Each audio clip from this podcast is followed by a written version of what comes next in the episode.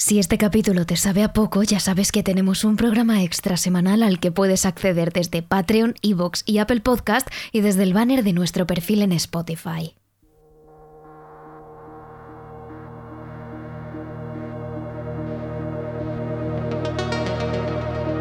Los avistamientos ovnis siguen siendo un misterio a día de hoy.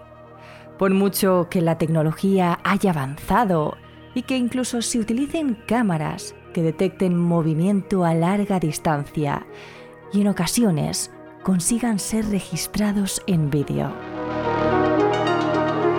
No son pocos los casos de personas que han llamado al número de emergencias alertados ante lo que acaban de presenciar.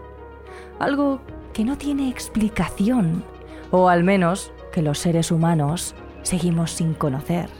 En los episodios más fuertes, estos avistamientos o este contacto con algo que podríamos calificar de extraterrestre ha dejado secuelas a los testigos, daños con los que han tenido que lidiar el resto de sus vidas. Hablamos de pérdida de visión tras observar esa potente luz resplandeciente que separa a tan solo unos metros de ellos, o incluso de pérdida de oído después de escuchar un profundo e intenso zumbido que procede de esa especie de nave que acaba retumbando en lo más profundo de su tímpano. Pero uno de los casos quizá más extremos es del que hablaremos hoy. En esta ocasión no nos referimos a una persona la cual tenga que lidiar con algún tipo de secuelas el resto de su vida, sino de alguien que horas después de presenciar muy de cerca el avistamiento de un ovni, acabó falleciendo en extrañas circunstancias. Una muerte que ni los propios médicos fueron capaces de explicar y con un cadáver que desapareció años después de ser enterrado. Muchas piezas de un puzzle sin resolver de uno de los casos más extraños ocurridos en la historia y que tiene que ver con el avistamiento de un objeto volador no identificado. Os contamos con todo lujo de detalles la historia de Arcesio Bermúdez, el hombre que falleció poco después de ver una extraña nave. Terrores Nocturnos con Emma Entrena y Silvia Ortiz.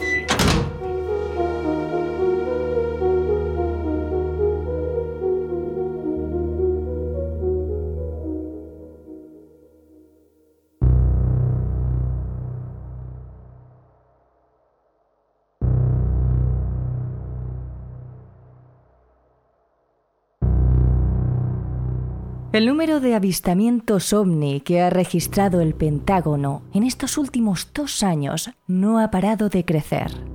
En uno de sus últimos informes enviado al Congreso de Estados Unidos, este organismo ha elevado la cifra de avistamientos a 510, teniendo en cuenta que en su primer informe preliminar, con fecha de 5 de marzo de 2021, tenía catalogados tan solo 144 recopilados en 17 años.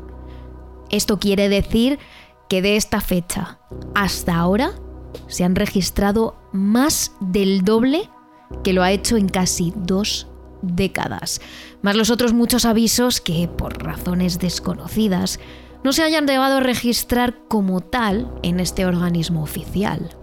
Según el propio Pentágono, este aumento se debe a que actualmente se puede detectar con mayor precisión cualquier posible amenaza que pueda ser un peligro para la seguridad de vuelo en comparación a décadas anteriores, donde no existían aparatos de detección tan sofisticados.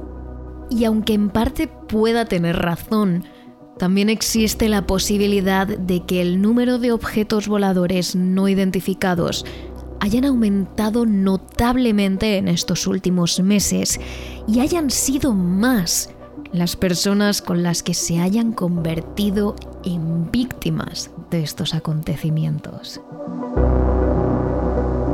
Entre estos cientos de registros hay uno resuena quizá con más fuerza que el resto, debido a la cantidad de incógnitas que acumula. Ese es el caso de Arcesio Bermúdez, el hombre que junto a su familia fueron testigos de cómo una nave se posaba a tan solo unos metros de ellos y cuya posterior muerte aumenta todavía más el número de preguntas sobre dicho acontecimiento. Para ello, viajaremos a la Colombia de 1969, concretamente a la fatídica mañana donde esta tranquila familia vio con sus propios ojos un ovni, tal y como contó muchos años después Mauricio, uno de los niños que lo vio todo en los medios de comunicación. Un objeto no muy grande, quizás unos dos metros de diámetro, es perfectamente esférico, que no producía ningún tipo de sonido, de una luz ámbar, como de las luces de los postes, pero un poco más clara. Y cuando gritábamos, claro, salieron aquí al frente de la casa mi tía, mis hermanas, el resto de mis primos, Arcesio, la hermana, quienes cuidaban y ayudaban en la finca en esa época. Todos salimos aquí al frente y quedamos perplejos ante esto que flotaba aquí en el espacio. Aquel día la finca de Arcesio Bermúdez, ubicada en el centro de la región, en Cundinamarca, había pasado de estar en completo silencio, acompañada nada más que el sonido de la naturaleza, a estar llena de gente y de familia. El día anterior, su prima Rosa había traído a sus hijos desde la capital, Bogotá, y junto a los de la hermana de Arcesio, más de nueve niños correteaban aquellos días por las instalaciones de la finca. Como cada año, en el mes de julio, la familia prácticamente al completo de los Bermúdez se reunía en la casa de Arcesio, la más grande de todas, y allí pasaban unas semanas todos juntos. Para los adultos era un momento de charla, de ponerse al día entre hermanos y primos, y para los más pequeños significaba naturaleza, campo, aire libre y experiencias únicas junto al resto de niños que recordarían el resto de sus vidas como unos días increíbles. Sin embargo, más allá de las comidas en familia, las tardes de tertulia y las noches de juegos, aquel fatídico día de julio de 1969 cambiaría el rumbo y las tradiciones de esta familia para siempre.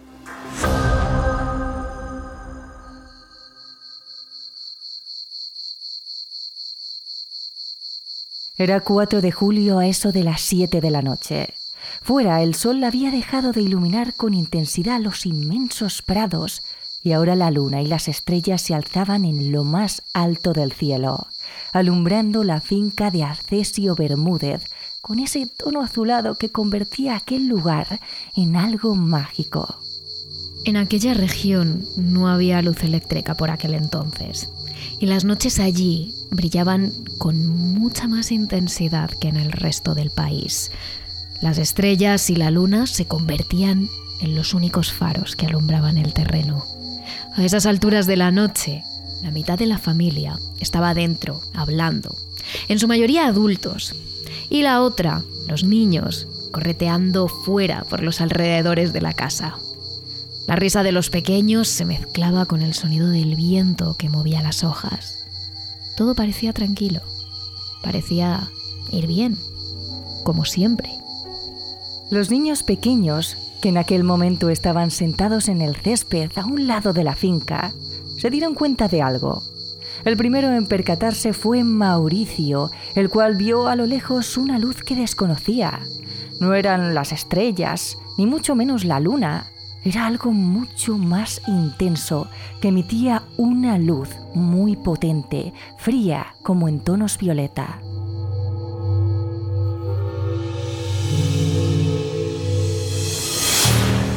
Al tratarse de un punto de luz tan intenso, los niños llegaron a pensar que se trataba de un avión, pero lo raro era que no sonaba nada.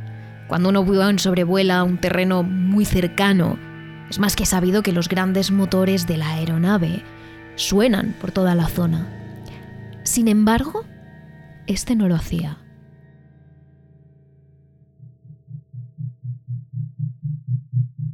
Lo más impactante de todo es que según pasaban los segundos, ese objeto parecía acercarse lentamente más y más a la finca de Arcesio.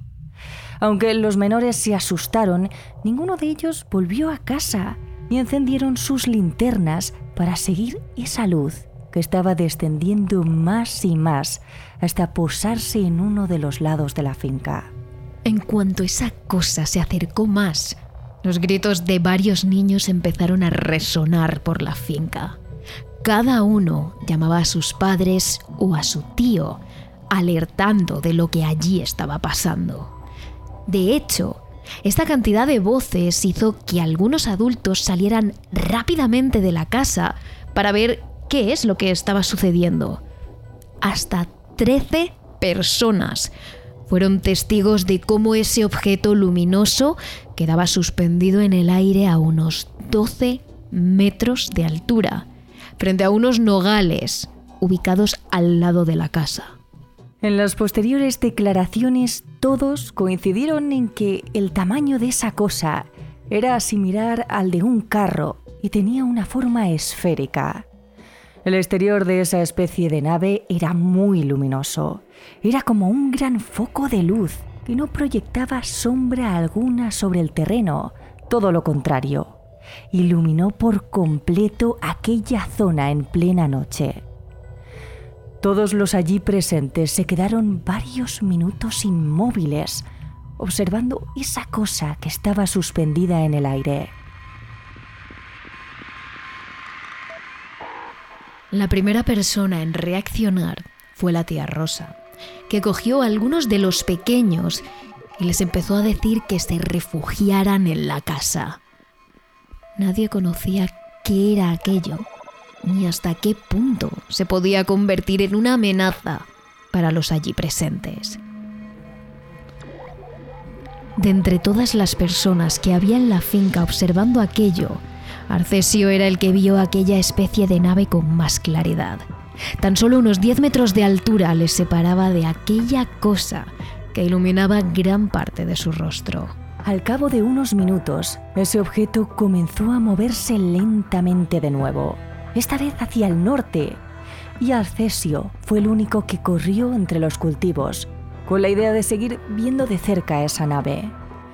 Mauricio, que por aquel entonces era uno de los críos, recuerda ver a Arcesio correr tras el objeto luminoso, mientras el pequeño intentaba con la mirada seguir a ambos, interrumpida por los árboles y matorrales que había por el terreno.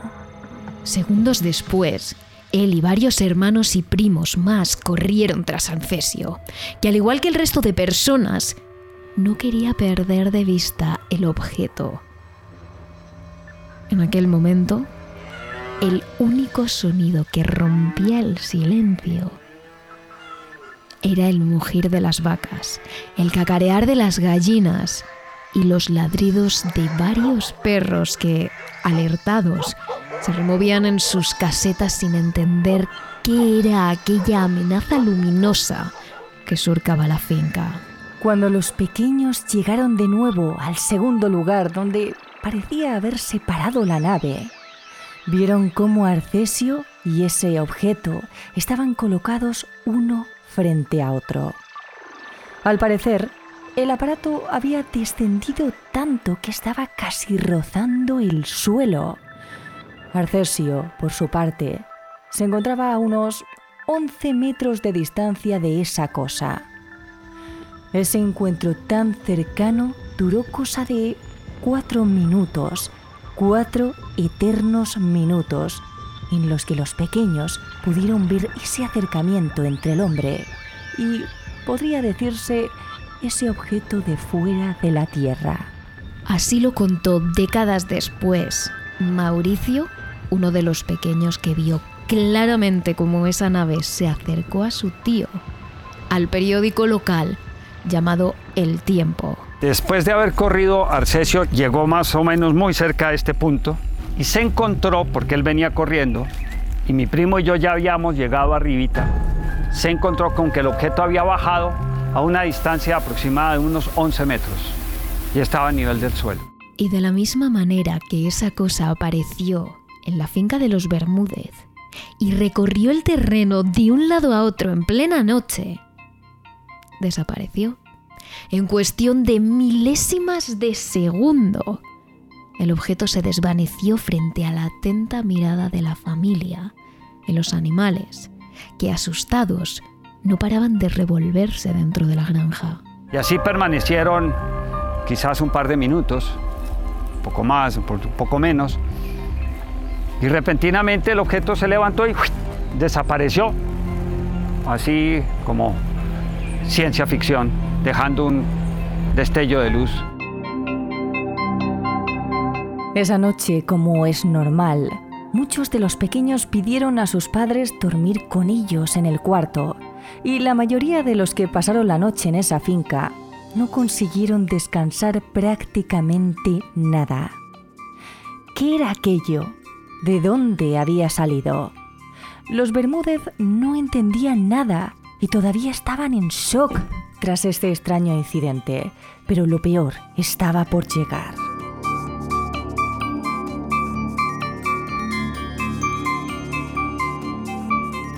La mañana siguiente, con un sol alumbrando la finca en los alrededores, tía Rosita hizo las maletas y junto a sus hijos se dispuso a volver a Bogotá tras haber finalizado sus pequeñas vacaciones allí.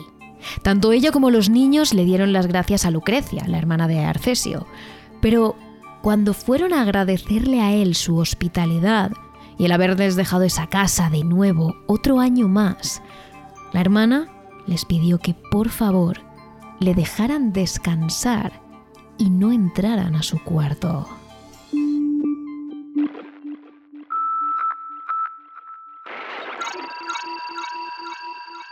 Al parecer, esa noche había pasado la mayor parte del tiempo con fiebre y escalofríos. Así que para evitar las molestias, se fueron lo antes posible y dejaron a los hermanos de nuevo solos en la casa. Pero lo peor llegó tres días después, cuando Lucrecia llamó a tía Rosita para que volviera desde Bogotá le llevara en su coche al hospital más cercano. Ellos no tenían coche y el hospital pillaba a un buen rato de allí. Arcesio no había mejorado, todo lo contrario. Había empeorado tanto que ni siquiera se planteaba la posibilidad de ir a pie hasta el hospital. Si por algo conocía la gente a Arcesio, es porque era un hombre vigoroso, muy ágil, que siempre estaba de aquí para allá y que ayudaba a todo aquel que lo necesitaba. A sus 53 años, Arcesio adoraba caminar largas distancias y pasaba horas bajo el sol, labrando su terreno y cuidando de sus animales. Tenía una condición perfecta, inmejorable, hasta que la noche en la que todo pareció cambiar dentro de él. Desde el momento en el que se acostó, tras encontrarse frente a frente con esa extraña nave, Arcesio no pudo levantarse de su cama. El médico que le visitó de urgencia a la mañana siguiente dijo que Arcesio tenía escalofríos, fiebre y fuertes dolores de tripa. Pensó que podía tratarse de algún tipo de virus, pero los síntomas eran demasiado fuertes y le recomendó a su hermana Lucrecia que lo llevara de urgencias lo antes posible. Pero pocas horas después de este acontecimiento y de la llamada a Rosita, el corazón del hombre dejó de latir.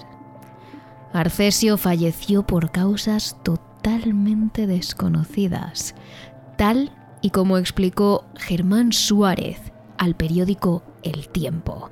Germán era otro de los niños que aquella noche fue testigo de aquel extraño platillo que voló sobre la finca. Don Arcesio se enfermó y a los tres días lo llevaron para Bogotá.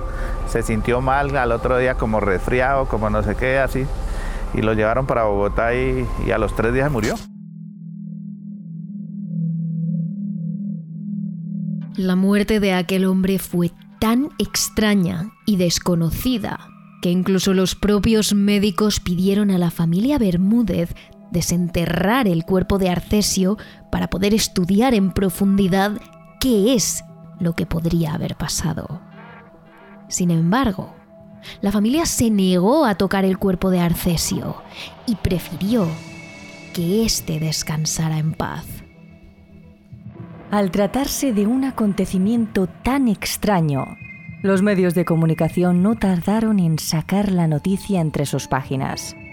Incluso uno de los medios que más de cerca siguió la noticia desde el inicio, denominado El Tiempo, llegó a sacar un reportaje titulado Extraño objeto fue visto en Anolaima, que ocupó la mayoría del periódico. Al parecer, el doctor César Esmeral, quien fue ministro de Salud, fue entrevistado en este medio de comunicación, porque al parecer fue uno de los doctores a los que se les llamó en los últimos minutos de vida de Arcesio y dijo que había una cosa que era muy extraña con respecto a los síntomas que sufría el hombre.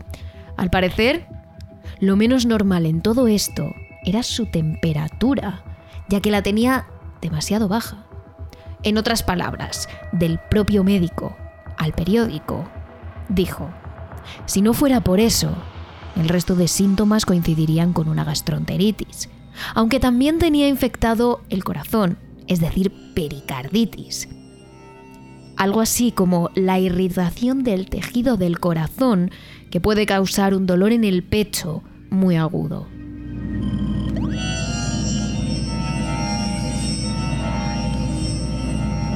Pero la cosa no se quedó ahí.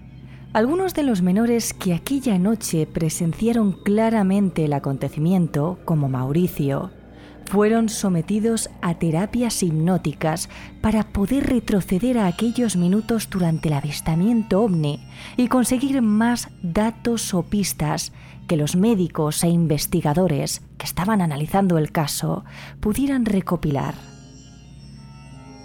Los niños coincidieron en que se trataba de un objeto que volaba, pero no se trataba de un avión. Tampoco emitía sonido.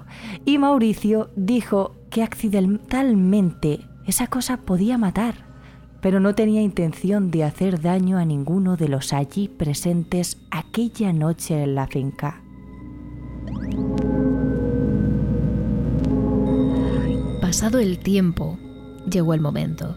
Seis años después, los hermanos de Artesio Bermúdez se dispusieron a cumplir con su cita y a abrir la tumba en la que descansaban los restos de su hermano. La sorpresa fue que dentro del ataúd no había nada, absolutamente nada. No había ningún cuerpo.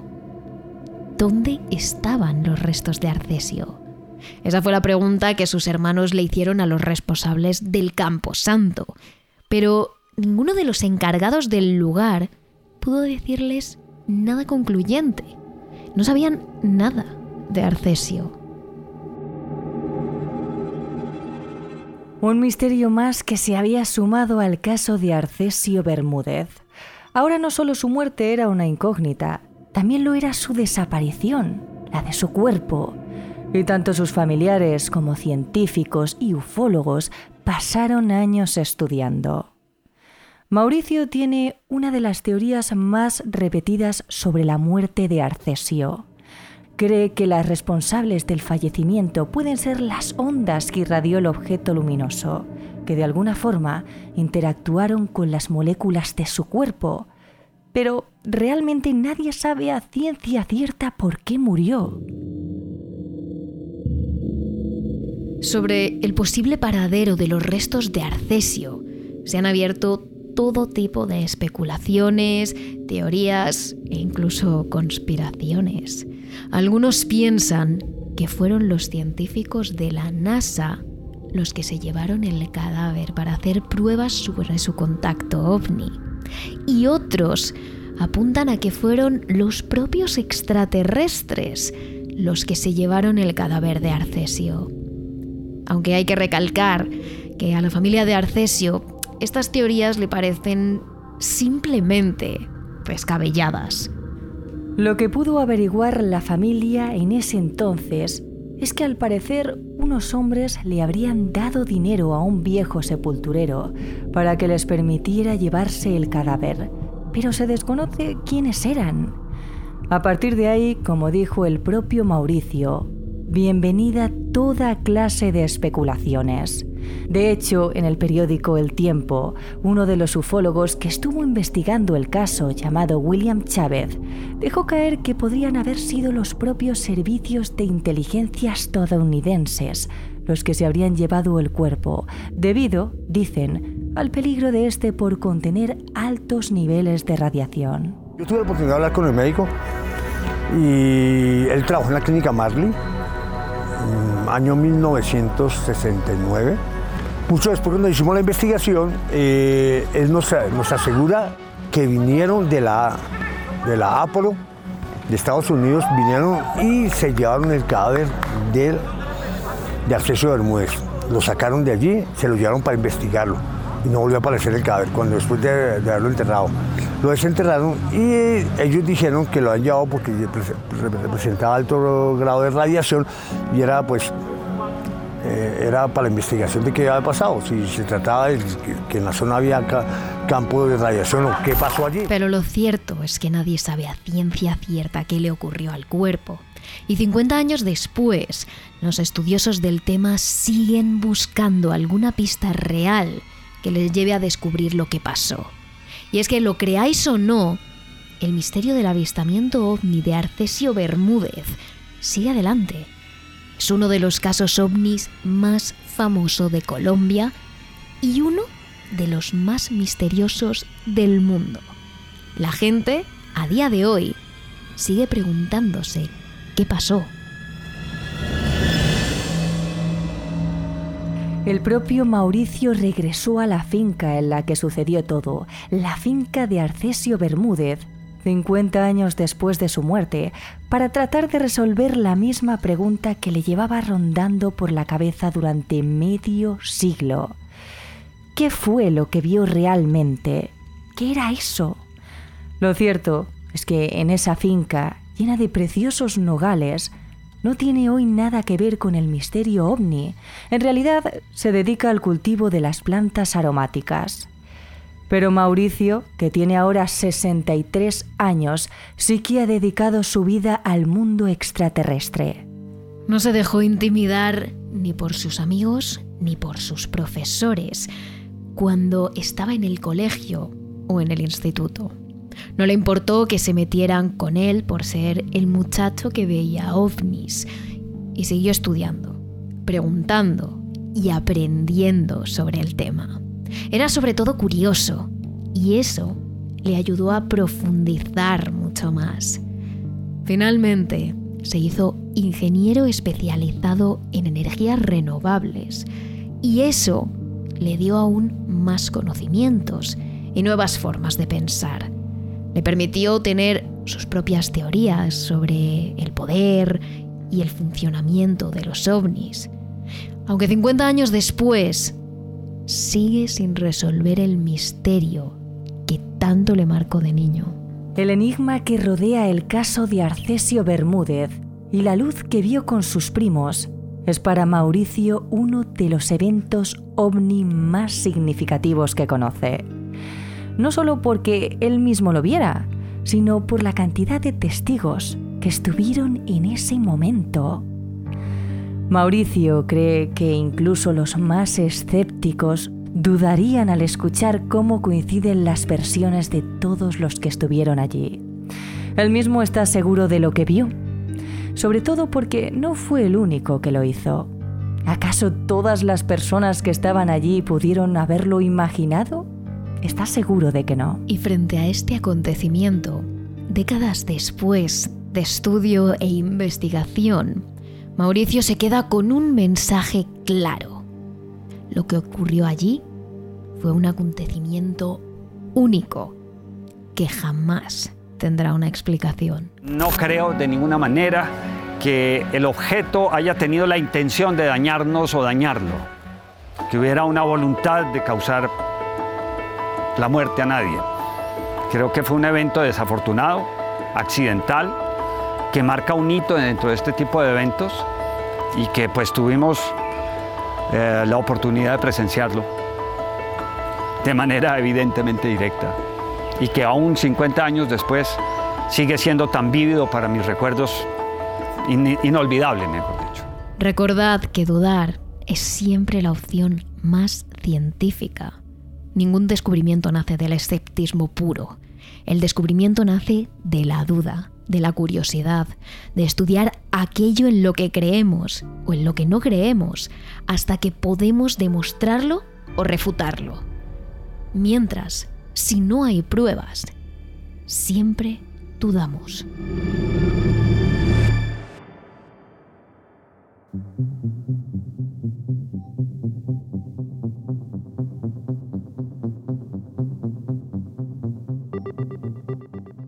Este es sin duda uno de los enigmas sobre el mundo ovni más importantes de toda Colombia. Pero puede que haya un misterio aún mayor, que toda una región, todo un municipio, viva casi exclusivamente dedicado al mundo ovni. Se trata de Tabio, un lugar donde cientos de personas han avistado platillos volantes y donde algunos incluso han llegado a ser abducidos por extraterrestres con los que han podido tener contacto. Pero como decimos siempre, esa es otra historia. Y te la contamos en nuestro capítulo extra que puedes escuchar todos los jueves en Evox, Spotify y Patreon. Así que no te olvides de suscribirte y de unirte a la familia.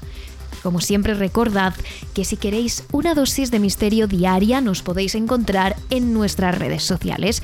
Somos arroba terrores barra baja TRN en Twitter y en YouTube y terroresnocturnos.trn en Instagram y TikTok, así que os esperamos.